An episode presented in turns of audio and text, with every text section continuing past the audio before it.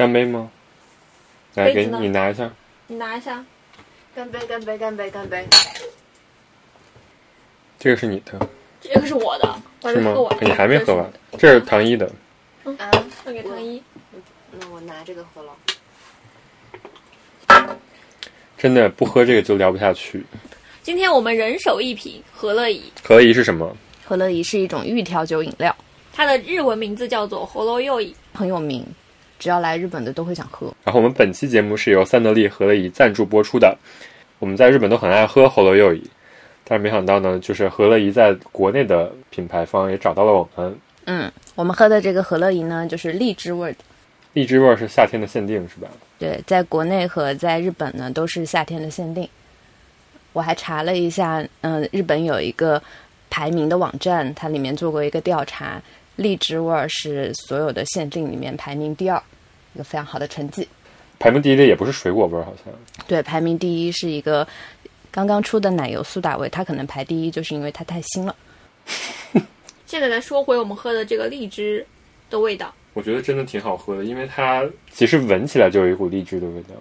嗯我觉得是闻起来才是对你的那个怎么说感官刺激最强的那一个部分。嗯，然后其实喝下去反而觉得不会特别甜，哦，你不喜欢甜的是吧？它是一个预调酒饮料嘛，所以就是它其实 balance 比较好。我其实不太能喝甜的东西，但是呢，荔枝味呢，喝完了就会觉得特别的清爽，而且有一种夏天的感觉。我是因为我夏天特别喜欢去海底捞吃那个荔枝，然后其实你在东京超市里你也很难买到荔枝这样的水果，在日本不产荔枝吧？可能是。有可能是吧？反正就是喝饮料这件事情来尝到你吃水果才能有的那种甜味儿，也能能让你感觉到挺开心的。这次我们的赞助商他也给我们的听众提供了福利，我们现在的福利是在天猫上搜索“三得利玉调酒”官方旗舰店，即日起至五月三十一号，找客服报暗号“粒粒仲夏”，荔枝的荔就可以领取专属的优惠券，购买缤纷六连冠。五月十七号前的到手价是六十九元，五月十七号后的到手价是七十五元。对，我觉得这个挺好的是，因为它在日本的期间限定只限定了一个月，所以我们就只能在这一个月猛喝荔枝味儿。但它国内的话，就是整个夏天都是限定，所以就是大家可以一直买到这个荔枝味儿。为什么我们今天以这个来开头呢？是因为我们今天聊的话题是东京的夏天。嗯，夏天到了。而且我最近晚上回家，就是可能傍晚的时候，真的能够看到，就是很多人他在马路上就拎着个饮料，然后就大家就坐在街边上，就很随意的在那里喝。然后你看到他们做这样的一个行为的时候，你就会有一种感觉，这就是夏天来了。对，说起到夏天的话，其实怎么说呢？东京的，就是东京的仲夏是非常非常热的。现在现在也挺热的吧？那你让我怎么接？我就想说的是，五月是一个非常适合出门的一个季节，嗯，就是因为就是其实，在四月的时候还是一个很冷的时候，对倒春寒，对。然后，但是呢，如果到了六月、七月的话，其实是梅雨季节，嗯，就是一直下雨下一个多月，然后到了七月之后，七月到八月的时候就变得非常非常炎热，所以就是我觉得五月真的是一个非常适合散步、非常适合在城市里游览的一个季节。其实我们跟国内的很多听众也有点像吧，就是我们也没有办法很快去到特别远的地方。没有办法回国，对，嗯但是呢，我们其实通过这么一个契机，反而可以让你认识身边的这个街区。我觉得，对，大家有机会得以去探索现在自己所生活的城市。那正好我们三个都在东京嘛，所以我们就可以说一下，就提供一个探索自己城市的方法论。嗯，也可以跟大家聊聊，就是反正现在很多听众他现在也没有办法去远的地方，或者甚至是出自己家门的话，那你也可以跟随着我们这期去漫游。嗯嗯，所以我们这期呢就是东京云漫游的主题。对。那说到东京云漫游的话，其实嗯，在东京之前就还有很多游客会来的时候，大家对东京的夏天都应该都会有比较具体的一些地点吧，嗯，比如说，比如说，我就会在夏天一定会去于田川看烟火大会，真的是每年都去看吗？真的是每年都去看，你不怕挤吗？就是非常挤啊。嗯，但是但是它前两年是终止了，是吧？对，疫情之后它是关了，就是因为人太多了。今年应该会恢复吧，现在旅游都恢复了。嗯，于田川的烟火大会就是特别挤，但是你大概去到第三年的时候，你就觉得挤出了一种爽感，因为它就会你还连续那么多年都去了，因为朋友会去，所以就会跟朋友一起去。嗯那个就会你穿着夏天的衣服，已经穿的够少了，但是你还是会挤得满身大汗。这个时候呢，我就会跟朋友一起喝凤梨味的和乐怡。凤梨味的和乐怡呢，它的包装上刚好就有烟火大会的那个图案，所以跟烟火大会一起喝的话是会特别配的。嗯，然后刚才唐一说他跟他朋友去看花火大会，我就想到我来到日本就是学习到一件很重要的事情，就是有人会把花火大会当做一个仪式，什么仪式？嗯，夏天必须做的一件事情我看很多人说是分手的仪式，啊。那可能有人对他们来讲是这种作用吧。就我夏天的时候，以前就是朋友在日本的朋友，他们就一定会约着。在夏天的时候，大家一定要选一场花火大会。嗯，然后于天川当时也进入过我们的视野，当然东京还有很多场这样的一个花火大会的举办点嘛。然后呢，大家一定得是穿着浴衣去，浴衣就是日本的那个传统的这样的一个夏天的服装，对。然后其实你平常生活当中你是很难得去穿这样的一个浴衣的，为了去完成那一个晚上的一个仪式。很热很累，但大家一定要提前很早，就是买好这样的一些什么薯条呀，然后买上和乐怡这样的一些饮料，然后拎着它就到河边上去坐着。就整个过程你不能说是特别轻松的，但是那个体验就是夏天一定要做到的。等你做完了，你就会有一种今年的夏天我过完了的感觉。所以你会干什么呢？夏天？除了去这种人多的地方之外，我还会去，比如说像镰仓啊、江之岛这种地方。然后人少吗？人也不少。你在一个晚上去江之岛，其实人就比较少了。你晚上去怎么回来呢？坐电车啊，江之岛的电车开到很晚啊。但我以前就是年少不懂事，就是我之前专门挑那种晚上七点钟，然后跟我的朋友从东京出发去江之岛，我们去那边放线香花火。因为我就想在海边放线香花火，这个也是我夏天一定要做的事情。而且线香花火在日本特别普遍，你在便利店夏天的时候，它在外面的货架上放的，除了像和乐怡这样的饮料之外，一定会有线香花火。然后真的就是你跟朋友一起出去的时候，你不会一个人买的，就是朋友两三个。然后呢，我们会带着相机。然后我那一年第一次去的时候，真的是年少不懂事，我忘了有涨潮这个事儿。在我记得是在八点二十左右的时候，我们正放的开心，怎么感觉那个河就是那个江水，它就江水那是海海水，它就呼啦啦的开始上涨。然后我当时穿了双新鞋，很好，那个水直接漫到了我的膝盖以上，本人大概有一六一六五左右以上，然后直接漫到膝盖了。膝盖以上。那水涨那么快，对呀、就是大概二十分钟不到的时间，然后我跟我朋友鞋子都毁了。我们俩最后上那个电车的时候，就感觉别人就在看从哪儿回来了两个打滚回来的女的，卖火柴的小女孩。是有那种感觉。线香花火不是蹲着放的吗？对呀、所以就是水来的时候你会很狼狈啊。那就是你整个人都快到水里了。我站起来了呀，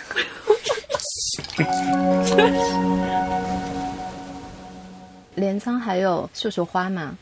我是一般是白天去的，然后当然绣球花肯定只有白天看。对啊，虽然人很多，但是绣球花也很多，所以呢，我就可以在几个绣球花前面拍照，没有人会打扰我。那边那边的绣球花是有各种颜色，还是说只有蓝色的？绣球花一般是蓝色跟紫色为主的，但是呢，那边还有白色的绣球花，有些地方还有粉色的绣球花。但也是定番吧，我觉得就所谓的定番，就是大家一定会去做的，就跟你来到日本之后，就你看大家的那种什么社交网站上一定会发，哎，我今天六月份，现在是这个紫阳花的季节了，应该去了。说到定番，我就会说那个 Obon Odori 哦，你经常去吗？盂兰盆节。我不是说经常去，而是说它一到夏天的话，整个东京的各处都在做这个事情。我知道的是高原寺，它有一个，而且嗯，高原寺那个是比较有名的，叫德岛。阿波舞阿波舞，嗯对，然后他就是穿的是德岛的那种传统服装。我超想，我以前就想在八月份的时候去一次德岛，去他们当地看一下，但一直没有找到时间，因为人真的是太多了。但是就是即便你不去那个高原寺那个德岛的那个 Obon Odori，你也可以去任何一个小公园、大公园的这种 Obon Obon Odori。然后它其实他们之间都会错开一定时间，就是你可以整个夏天参加好多个这个 Obon Odori。嗯然后我去过比较大的，比如说日比谷公园，日比谷公园它就是有一个很大的草坪的区域，嗯，我知道。然后所有人就会围着一个很大的地方在转圆圈儿，哦，然后它就是那个地方，因为是很多外国人什么的也会去，然后就是大大家拖家带口的去，然后就是如果你想加入的话，你就进入那个圆圈，然后就变成一个嗯。大家在围着那个舞台在跳的这么一个场景。一个比较那个传统的就是在神乐坂的那个，嗯。因为神乐坂本来就是一个上坡加一个下坡的一个对，小街区。小街区，所以就是大家从开始跳到结束，一般的来说是游客没有办法参与的，而是说就是它这个商店街，比如说在这上的企业啊，或在这上的那种小店呀、他们组成一个方阵，嗯。然后不同的方阵也穿着不同的服装，嗯然后就是整个那个期间都是播放着那种日本的传统的那种叫什么，三味线，就是那种感觉的音音乐，然后就是所有人就是是同一个动作，其实到处都是同一个动作，所以很快就可以学会，就还挺有意思的。那个时候还会有人戴面具吗？戴那种什么天狗？对，就是不。不同的方阵是完全是不一样的风格。那还挺有意思的。我们之前去青森的时候，不是他们那边也会对组成这种像但他们那边就是纯粹的是那个叫抬着那个叫什么？嗯，就是他睡魔的那个事前练习。嗯，嗯他们因为他们要抬一个很大的睡魔，所以就是他们要练习怎么走才能让那个睡魔不晃。可能是哦，我这次去大分，他们也有那个睡魔的展览厅，然后那个睡魔像轿子一样的东西，他们已经沿用了一百多年了，嗯，每次都不会重做。就是其实我们现在聊的都是一些非常传统的在东京的异能项目。我们在东京其实住了挺久的，对这个东京这个城市呢，除了它是一个旅游景点之外呢，未免会有一些自己个人的一些心得。嗯，反而我们通过这种在疫情期间，你，通过观察或者说通过那个一些非常日常的活动，感觉到在这个城市里有另外一份回忆。如果说到回忆的话，这个就我就可以先讲一讲我的故事。那个时候呢，我在国内有一个朋友，然后呢，他因为自己想要来东京从事一些高雅的文化艺术活动，比如说看看演唱会啊，追高雅的艺术文化，追星，对，他就想过来追追星什么的。他那个时候呢，会争取自己所有的假期，至少一个月来一次东京，所以他其实对东京没有太多旅游的需求。嗯，我们俩其实也没有什么别的可以玩的地方，加上我当时刚来东京也没有多久，所以我们当时在东京做的最主要的事情就是散步。散步，对其实是一个非常漫无目的的散步。你住的是文京区吗？对我当时住在，嗯、现在叫做白山的地方。从那个时候开始就发现，从白山一直往下走，可以先到神保町。神保町是一个，就大家可能印象当中比较老、比较旧的地方。接着经过神保町之后，就会走到离天皇他住的地方，就皇居很近的这样一个地点。然后接着就到了银座，然后就到刚才罗二说的日比谷公园。然后再从日比谷公园往那边走一走呢，会走到赤坂，就是现在可能距离日本的首相他们在的地方比较近的这样的一个地点。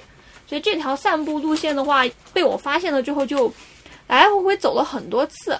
特别就是在跟我朋友晚上出去的时候，可能傍晚六点过开始，然后我们可能九点钟回到家吧。然后在这个路上，你会经过皇居、神保厅，它里面有很多那种小的一些街区，就是你对这个城市的一个认识，既会看到它有传统的一面，又能看到它有非常繁华现代的那一面。就从那个地方开始建立起了对东京整个城市的一个印象。所以现在很多人他们可能觉得，像赤坂，还有或者说像银座这种地方，它跟普通的居住的人的生活街区脱节太大了。我觉得可能是大家平常都在坐地铁，因为那个地铁给你的那种尺度的感觉，会把这个城市拉得很宽。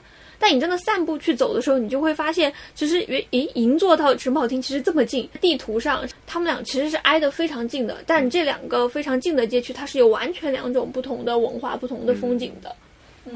你们你这个散步路大概要走多久呀？嗯，如果真的是从白山开始走到赤坂的话，我觉得得两个小时以上，而且得看脚速。就我跟我朋友其实是走的很快的，而且我们两个不喜欢，就是比如说走到神保町，我就在里面待一下午。嗯，可以脑补就是一条非常舒服的路，有参天大树。但你跟你朋友没有办法逛的话，你们是不是就只有聊天？嗯，对啊，我觉得这样的话还其实比较难得，所以就反而会滋生出很多话题，然后可能我们俩回家之后就真的真的不怎么讲话了。现在就是很多人跟朋友聊天，他真的会坐在家里跟他面对面聊一个下午吗？基本上不会吧。跟这个朋友的关系变得越来越近，其实也是因为在散步路上的时候，你。就是自然而然，你就会产生很多话题，然后就，然后聊了的时候呢，你就会想说，哎，那我可能还要喝个饮料。那真的，我那个朋友他又自己又特别喜欢喝和乐怡，然后呢，他就每一次来东京的时候，他就会问我，哎，最近有没有什么限定，或者是他自己就会去买那个便利店里面他喜欢的口味。这是我的一个回忆。就是你刚才说，你比如说路过神宝厅的时候，你有什么会具体留意的地方吗？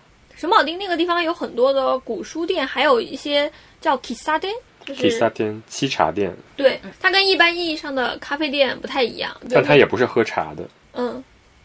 它还是喝咖啡的。对。对。就是你可能得很专注的坐在那里，甚至是待一下午。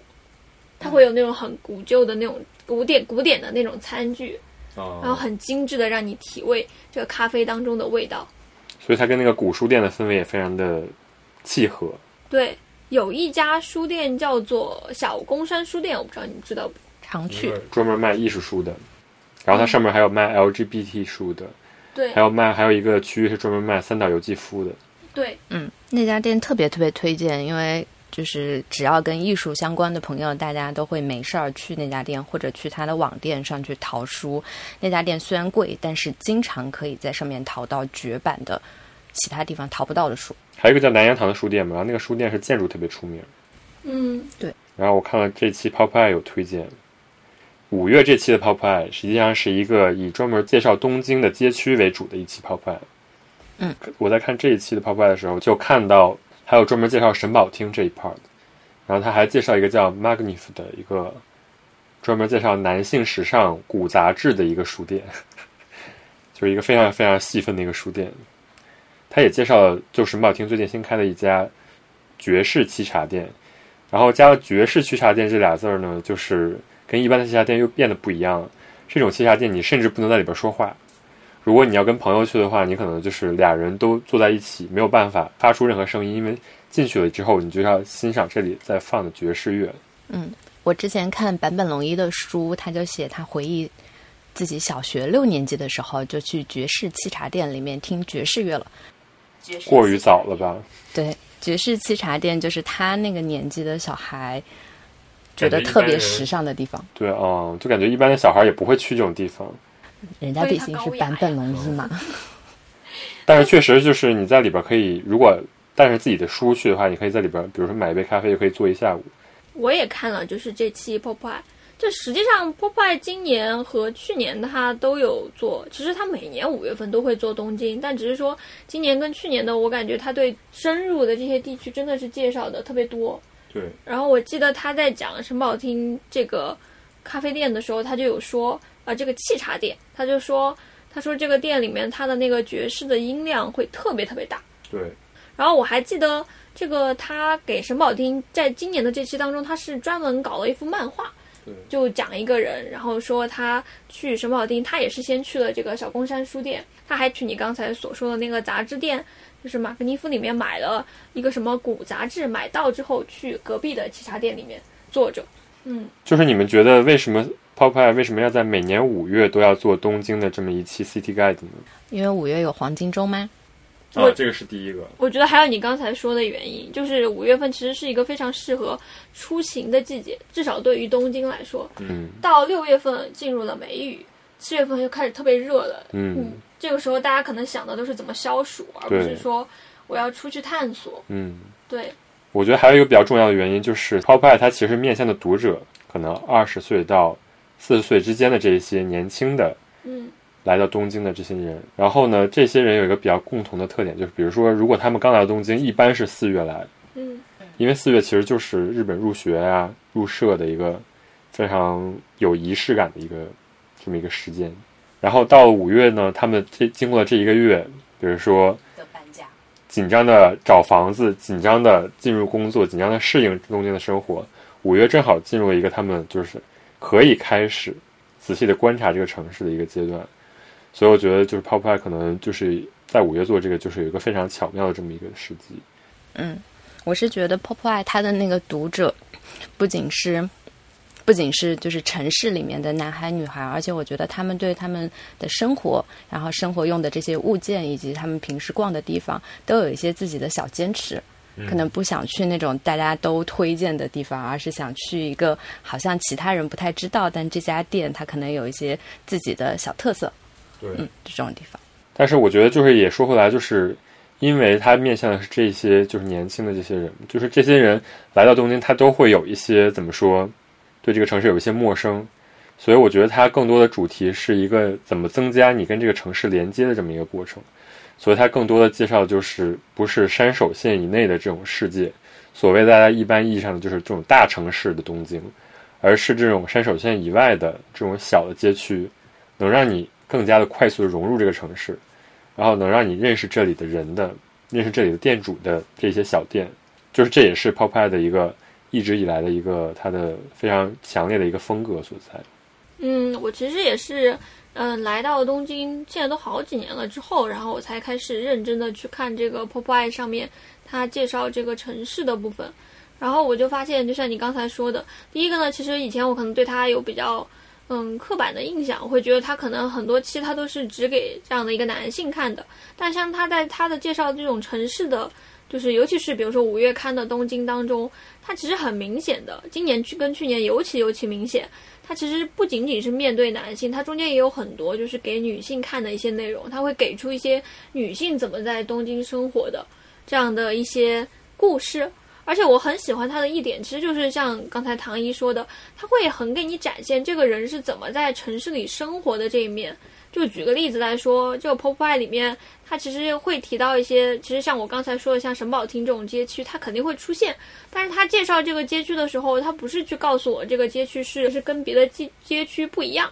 就是好像一下子分出了阶级感，他不会从这种角度去讲，他可能更多的是去讲有一个人他在这个街区，他今天想要去做什么事情，然后呢，他在这里认识了什么样的人，然后主要是看到什么样的一个内容，然后又给他的生活带来了什么样的一个改变，他会讲这样的一个故事。我觉得这些故事呢，他就能够让我很。平视的去接接触到，就是东京的这个城市，就会消除我跟这个陌生的城市的距离感。这个跟我在看别的东京的导览的时候，其实感觉是挺不一样的。就我不知道你们有没有看过东京的别的这样的一些导览。其实他这一期有列那个 Tokyo 的 City Guide。嗯，但是他列的就是一些外国的媒体啊，或者说一些有名的地方做的，比如说 LV 做过东京的这种 City Guide，有有有，然后 Monaco 也做过，嗯，他就是列了一下，就这些这些 City Guide 的试点嘛，嗯，一般都是比如说从你第一次来这个城市旅游的一个试点，就我们之前都是有第一次来旅游，那我们当时在看东京的时候，更多的可能就是看上野啊、浅草啊、新宿啊、涩谷这些地方。但实际上呢，就是 popey 他在做这种 City Guide 的时候，他就故意的找了一个平移的角度来看，就是更多的以就是住在这里的人的一个视点。但是呢，同时如果你不住在这里，你也完全可以以住在这里人的视点来游玩东京。所以我觉得它既是一个可以游玩的一个手册，也是一个可以生活的一个手册。对的，就是像刚才，就是像罗二刚才说的。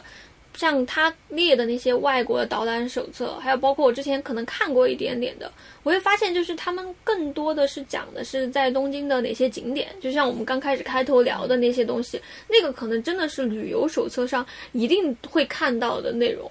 但是，可是婆婆拜他可能讲的这个内容不仅是讲这种景点，他不会只是这么标签的讲一个地方，他会告诉你这个地方还有什么东西可以等待你探索。所以我觉得这点真的是。它特别有意思的一个点。我之前有我刚来东京的时候看《Lonely Planet》，然后那个时候非常积极的把所有里面提到的点基本上都打卡过了一遍。然后在之后呢，我去看别的导览手册，就发现，哎呀，他们重复的地方特别多，可能所有的地方都会提到，像去明治神宫那边看一看，然后又去六本木新城看一看。但是这些对我来说，去过好几次了之后，就觉得他们。看不到一些我真的是非常 local 的生活在这个地方会有的动人的细节。嗯，而且你看到景点，其实景点介绍就那么几行字，嗯，你去了之后，哎，我今天打卡完了，然后呢，我在这地方还有什么，就很难发现。其实说实话，嗯。嗯，然后我觉得泡泡还有一个比较好的一个点，就是它它完全没有把这个地方的印象让你觉得变得刻板。嗯，说到这个，我就要说到另外一个我们之前聊的杂志叫 Tokyo Calendar，对，他就是怎么说呢？他也有一点给这个怎么说刚来这个城市的人这种一种你怎么在这个城市生活的这么一个导览的一个作用吧。嗯但它更多的就是，比如说你到了代官山，你到了惠比寿，你住在港区，你就应该过一个什么样的生活？对对 对，这种感觉，你应该去吃这个店。如果你不吃这个店，你就会觉得白活了，这种感觉。嗯对，我觉得特别明显，就因为 Tokyo Calendar 它的这样的一个对象其实是展示女性嘛，嗯嗯，对，然后它是一个给女性看的一个这种怎么说生活杂志，钓鱼指南。钓鱼指南。就它上面会展示各种感觉上面贴满了标签的这样的一种女性。那我这里就可以举 Popeye 它里面的一个例子，这一期正好真的是五月的正好，它的开篇呢，它就请了一个叫做夏凡的女演员，这个专栏叫 Girls in the City，这个专栏其实。一年多前他就已经开始做了，然后今年的五月刊这期呢，他是把这个专栏放在了整个杂志的开篇，所以你一开篇，你就会看到夏凡非常灿烂的一张脸。然后呢，他在哪儿呢？他在一个晴天、阳光洒下来的场景之下，就介绍他的故事。如果我不说这个地方是代官山，其实你看它的所在的那个背景的马路，你根本不知道这个地方原来就是好像地价非常的昂贵，然后很多人会在那里嗯光鲜的生活的这样的一个地区。如果是这个地区，它如果放在 Tokyo Calendar 上面的话，你能想到它会以怎么样的一个封面，或者是怎样的一种打扮来介绍这个街区？但是反过来在 Popeye 里面，它弱化了对它的一种标签式的表述。他就讲这个下凡，他就说下凡他为什么要提代官山这个地方呢？是因为他曾经家里是住在郊外的，所以他对东京的一个想象，他就是一定要想要到东京最城中的地方，所以惠比寿跟代官山这个街区对他来说很重要。然后他跑这里来玩，他就会在这个街上呢自己自由的去逛一些这样的一些小的杂货店呀，自由自在的，比如说自己在街上吃个东西啊，边走边吃，跟朋友一起去。我觉得这样的一个故事的叙述。其实除去代官山，它也是成立的。但是正因为它以女演员加上代官山这个地点，还有它的故事，把这三个要素串联在一起，其实就会给我这种看的人就会有一个印象，就是我觉得他这个生活方式真惬意啊！说不定下次我也想去代官山逛逛，嗯，就是借此来认识了代官山。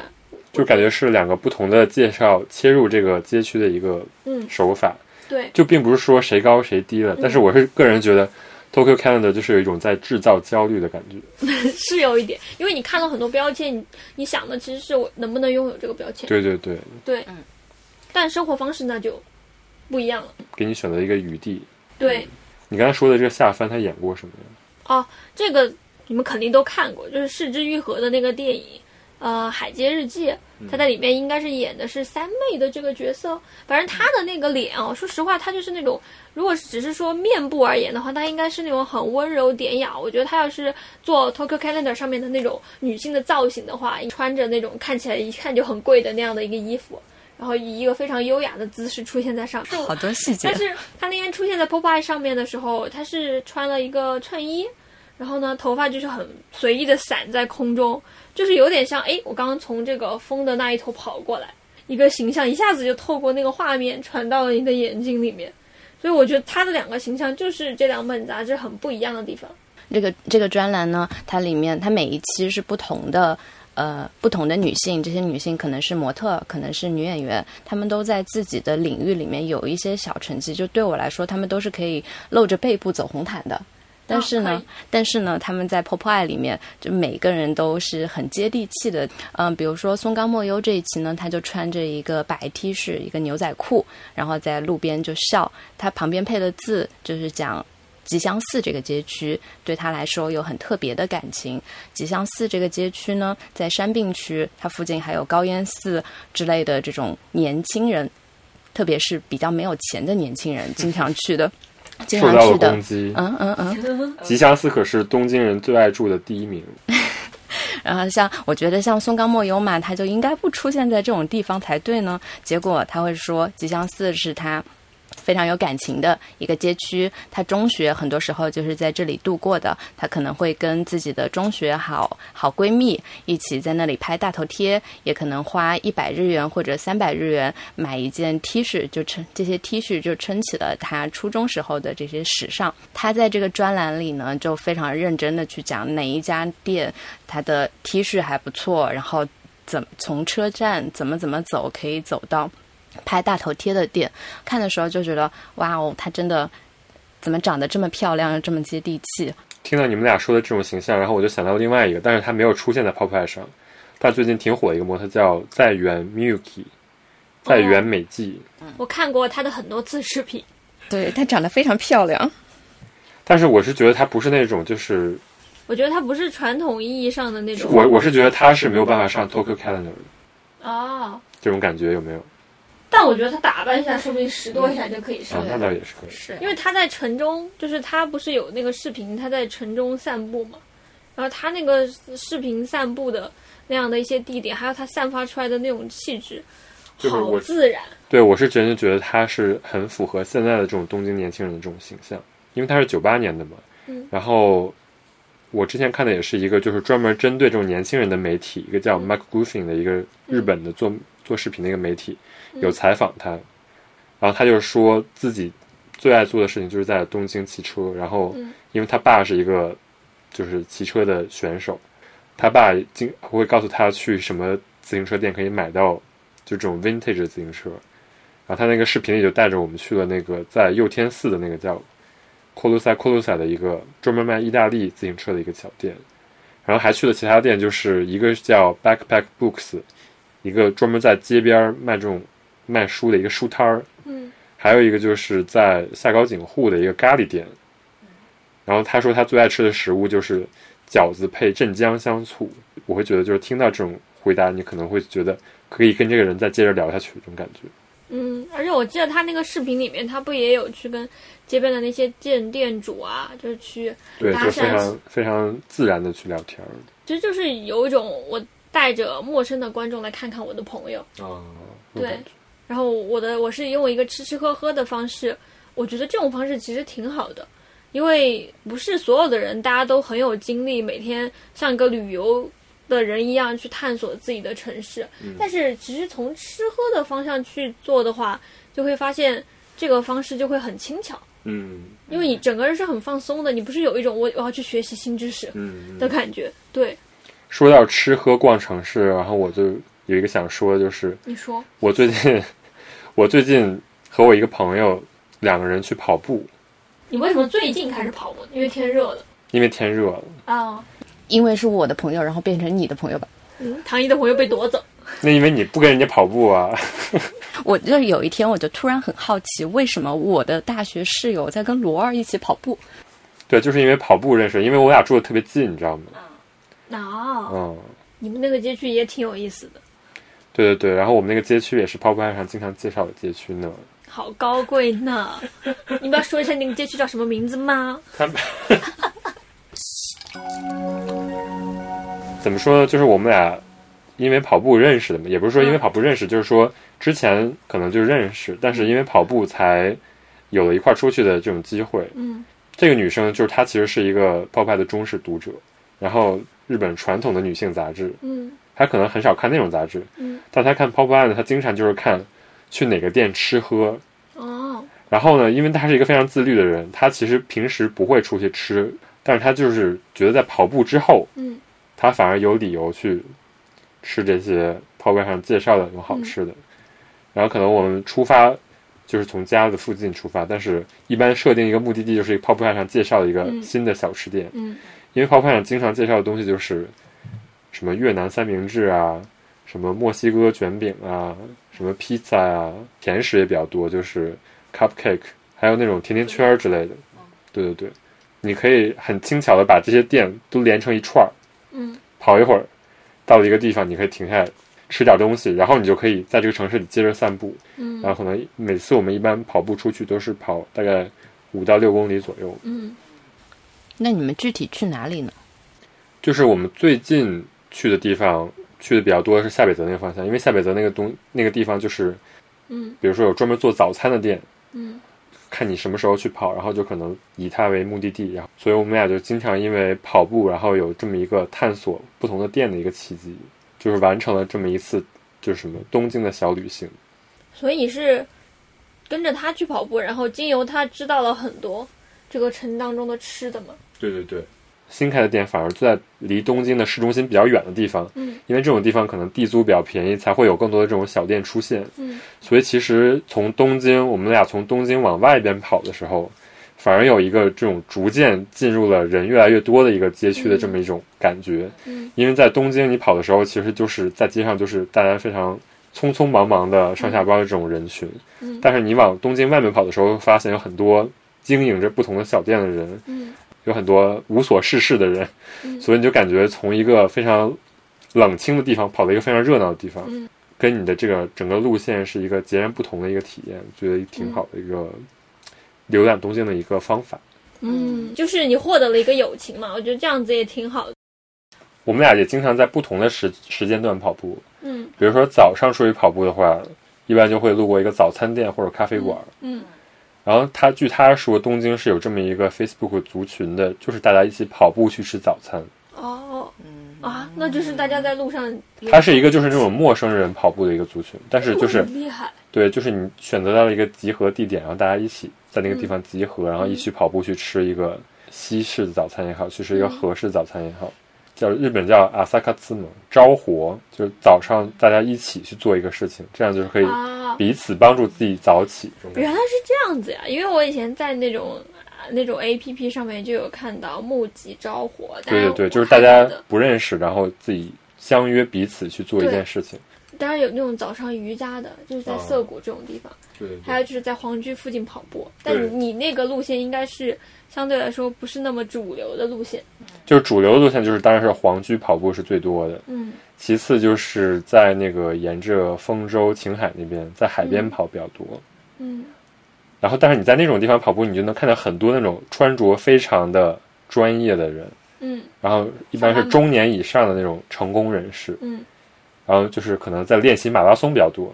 嗯但是我是觉得，如果你挑了这种小众的店去跑的话，那你可能早上甚至没有人跟你竞争排队。啊一般这种店可能平时是要排队，但是如果你去早上起很早去跑步的话，首先你可以不用排队进去，其次就是你可以探索到就是这个城市平时你根本不会去的地方的一种体验。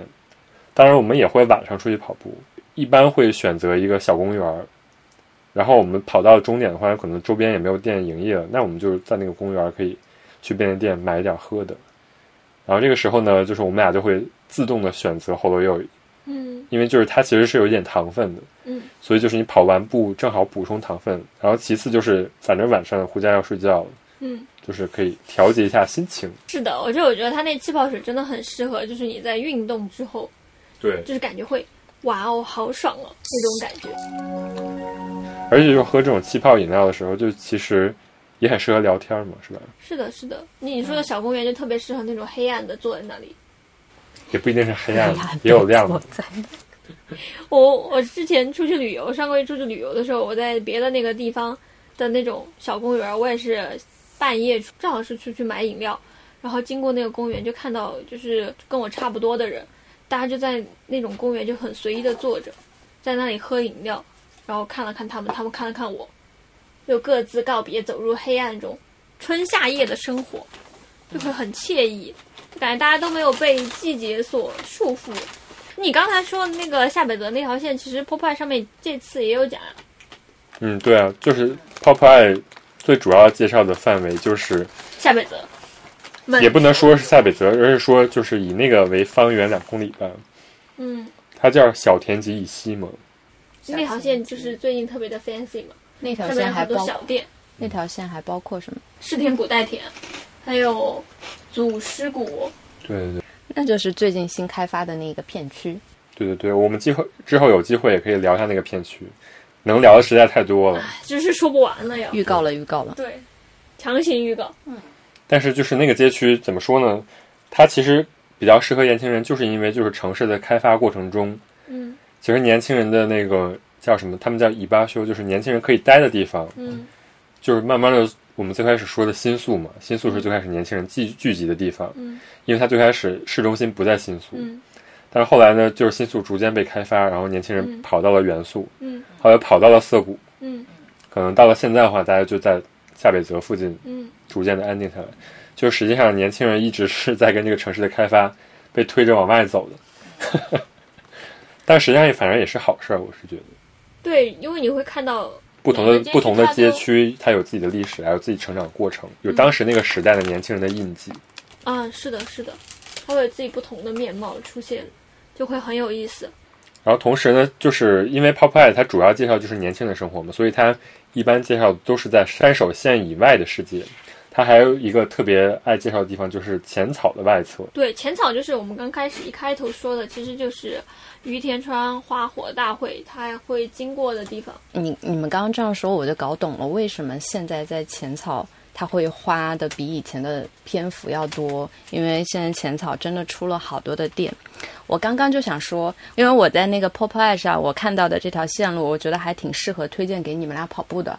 藏前这个区域，它这个区域呢是一个女孩子介绍，她跟她的闺蜜可以出去游玩一天的这样的一个路线。然后呢，他们的主题就是低卡路里的生活。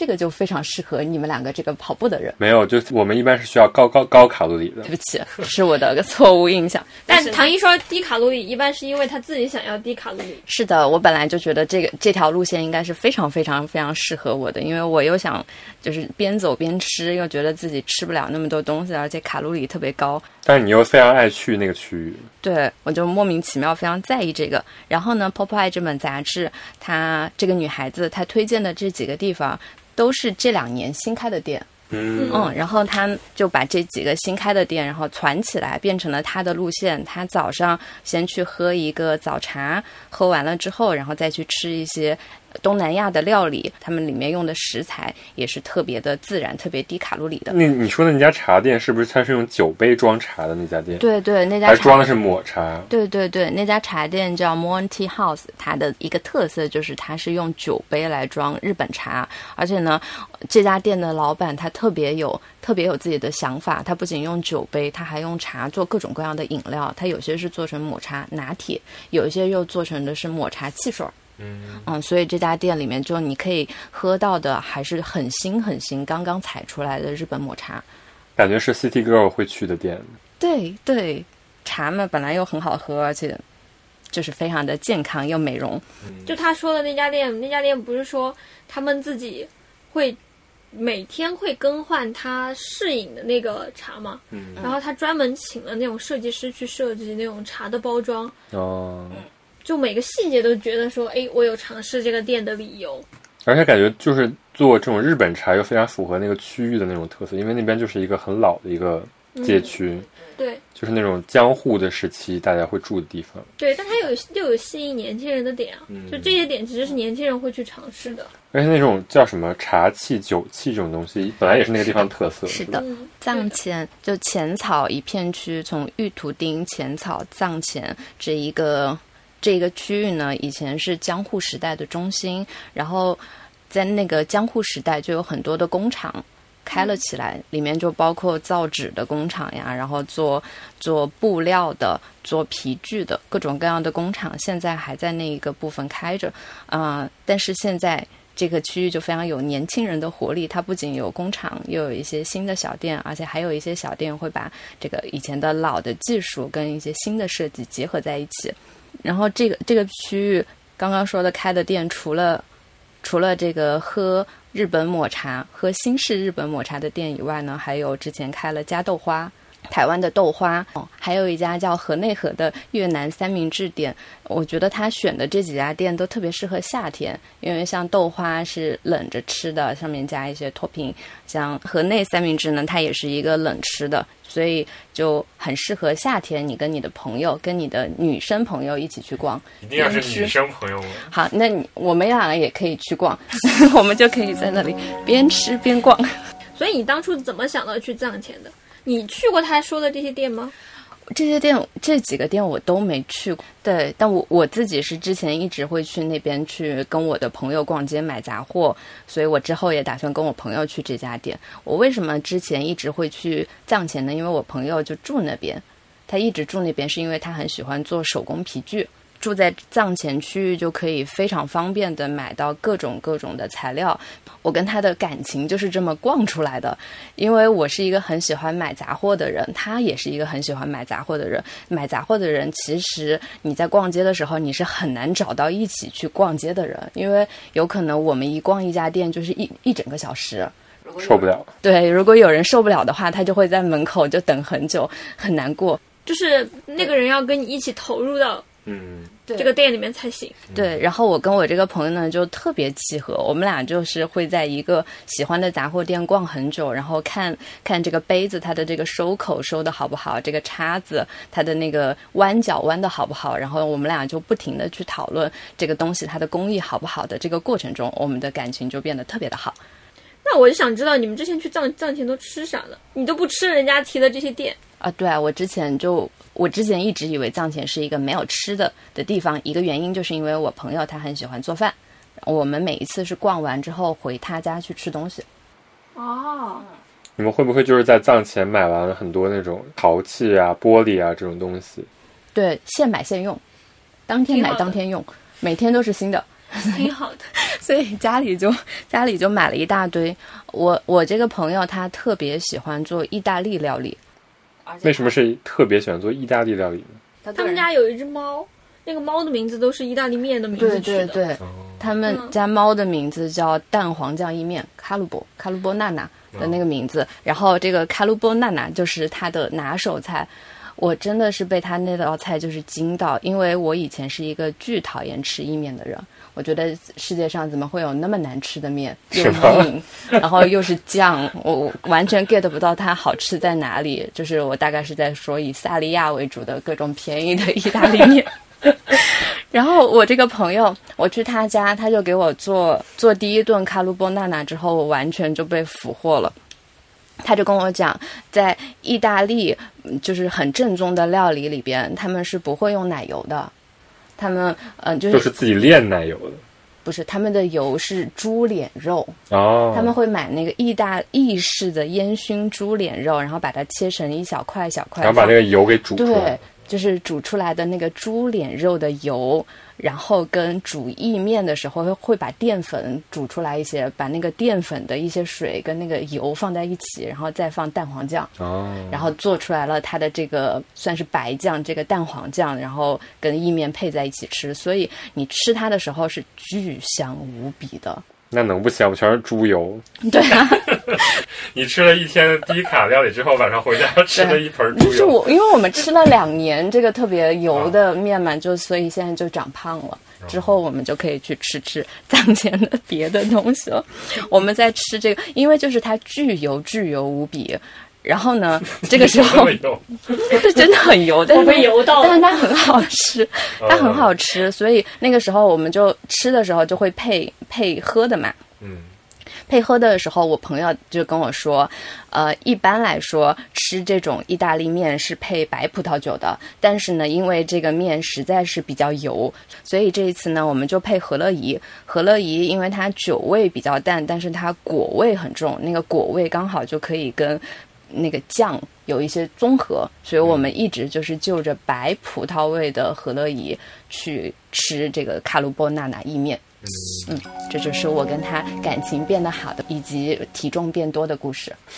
然后你没有说因为爱上他的厨艺爱上他的猫，他的猫不是叫卡鲁沃，对啊，他的因为你爱上了意，面，所以你等于说爱上了他的猫。这是有关这系是一个？逻辑问题。这是一个名字去除问题。它是不是有两只猫啊？现在有第二只，还有一只，你你他还有一只猫叫 h o l o m o n 你就可以知道他喜欢吃的东西真的都很油了。霍洛蒙就是内脏的意思。大肠，嗯，挺好的。嗯对他那个朋友的猫，我是真的很喜欢。我每天在网上追更的，追更他朋友的猫，对他只要一发，我就马上过去点赞。但是你这么说，就是其实还挺巧妙，因为就是和也有它出了很多种果味儿嘛。嗯，然而且就是你每次去超市嗯或者去这种小商店，嗯都可以看到，就是它有一个新的期间限定出来，嗯，就感觉真的是每次喝都喝不腻那种感觉。就你可以尝试不同的味道啊，嗯，然后这样子就会让你觉得我的生活好像也在更新的感觉。而且你就是可以配不同的食物，用不同的果味来配。其实我觉得就是像我，我其实不喜欢喝酒，所以我就觉得因为酒的那个味道，啤酒的那个味道让我觉得很重。但是像何乐怡这种预调酒，它只有三度嘛，然后我觉得就还挺好的啊。他那个朋友呢，我还记得，就是我以前跟他探讨过，买香，因为很喜欢家里香喷喷的。对，那个香也不是香水的香，是吧？就是那种一炷香那个现象，日本叫 oko，嗯，对，以前在国内的时候，只有家里祭祖的时候啊会烧香，奔丧。但是真的你要说的奔丧，我就想起来，其实我要接下来要说的这个香呢，在五月的这个 Popeye 上面，他搞了一个叫什么 City Life 一样的大调查。嗯，然后在这个里面，他就有讲大家会干嘛，就会买香。然后呢，其实我是很偶然的选中了这个香，我没有想到他真的推荐了这款香，就感觉瞬间成了筛子。为什么？因为你被他调查中了，是吗？对呀、他他有好几个调查，可以等一下再说一下他别的那个调查。然后这个香呢，它的名字叫什么呢？它名字叫 Apotheke Fragrance，其实就是一一串英文，然后变成了日文的片假名。我当时去过它的线下店，它只有一家下线下店，就在大家都喜爱的下北泽，而且才开店不久。你刚刚在说到那个 是什么祭祖啊这样的一个场景的时候，我就想到这个店进门，它在左手边，它就把这个香插了一排。然后这个香其实就是有点像国内大家去佛寺里面拜佛的那种香的形制，嗯，上面是粗的那个香，下面是那个杆嘛，所以就是它所有香都长这样吧？嗯有些香我我还有那种药香跟这个完全不一样，嗯，但是就是这种香是你下面的那段是不能烧的，是上面那段可以烧。药香就是整根都可以烧的。那不管怎么样呢，这个香呢，它下面是有一个不能烧的部分，然后他就把这个不能烧的部分呢，在门口插了一排，就特别像。祭祖是吗？但是可能他们不讲究这些东西。对但这个香最近挺火的，我去好多那种画廊里也看到有在卖。然后我去我很多就是那种稍微时髦一点的朋友家，他们都会有这个哇哦，那我时髦吗？你来了我们的房子，但是我就没有买这个香。拒绝回答。我可以送一支给你。但是我买了这个 Popeye 上介绍的另外一个香，就是嗯 Supreme 店里会摆的那种香，哦，那个香就非常非常便宜，是你这个香的大概五十分之一我这个的。香也没有多贵啊，它才你这个是一千二百多，然后有二十多根儿，对呀、相当于六十块钱一根儿。对啊。但我那我买的是五块钱一根儿，谢谢你的计算 哪里来的胜负心？但是点完了比你这个要香很多。啊哈，受到了打击，我明天就去购买。但是就这两个香在这期的调查上都出现了。我还挺惊讶嗯。的，而且你刚刚说你去那种朋友家，我之前就是去剪头发的时候，我那个理发师我就发现他进门就点了一个，而这个香特别搞笑，因为它其实不太容易点燃，就是如果你不是很精心的把它烧上个三秒，它会很容易熄灭。哦。然后我那天冲进那个理发店的时候，我就发现那理发师他那个香没有点燃，然后尴尬。然后我就跟他讲，我说那个香不容易点燃是吧？他说是的，但是这个香很好闻。他也没有精力去点，因为工作太忙了。然后我们还可以说说那个大调查调查什么，他还调查大家在用什么洗发水对他介绍的洗发水也挺有，就是种草了。啊？你买吗？我买了最便宜那个叫马油的那个，马油好用吗？挺好用的。买他那里介绍的最便宜的那个，就发现都还挺好用的。哦然后你每次都是买的那个最贵的。啊，小声。哪里来的胜负心？这个调查里面还介绍了一些，比如说饺子要配醋胡椒来吃，就是非常非常非常细节的那种坚持。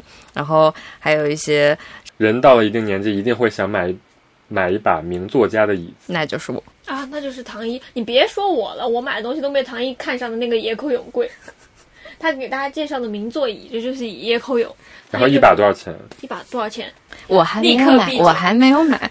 我我之前看这个东西的时候，我是没有想到就是会这么符合。就是你以前也不觉得自己是一个 Popeye 的受众，嗯，对，是的。结果发现自己巧妙的成为了 Popeye 击中的对象。就你以为你自己选择的东西都好像是自己精心挑选，结果发现大家都选了一样的东西。好悲伤啊！不是啊，是因为大家的品味都非常高。你看咱俩的品味就不一样，我买的就是便宜的那个，你买的就是贵的那个。希望大家通过我们这一期，就是看着泡泡爱在自己城市里旅行的经历呢，不光对东京有一些了解，你也可以用这个方法去了解一下自己周边的街区。我觉得就是这种方法论是共通的吧。嗯，对，而且我们也聊到了很多自己去探索这个城市的一些方式。那我觉得肯定大家也会有自己一些共通的一些方式吧。你可以在自己的城市跑步，然后你也可以在自己的街区散步。嗯，而且你可以带着你的朋友，或者是你对他感兴趣、你们感情还没有那么好的朋友，然后呢，跟他在跑步或者散步或者在逛街的时候，可能你们的感情就会变好。就是有些时候呢，有些事情呢，一个人去完成跟两个人去完成还是很不一样的。虽然你可能觉得在这中间看到的风景呢都差不多的，但是呢，两个人大家就是比如说跑步也好，散步也好，甚至像你们一起去做一顿饭，这样的一个认识建立起来，对城市的一个观察、探索的这样的一个回忆，我觉得又是跟这个城市相关的一个很特殊的一个部分。所以夏天来了，希望大家都能够拥有更多美好的回忆。而且大家都可以一起来喝和乐怡。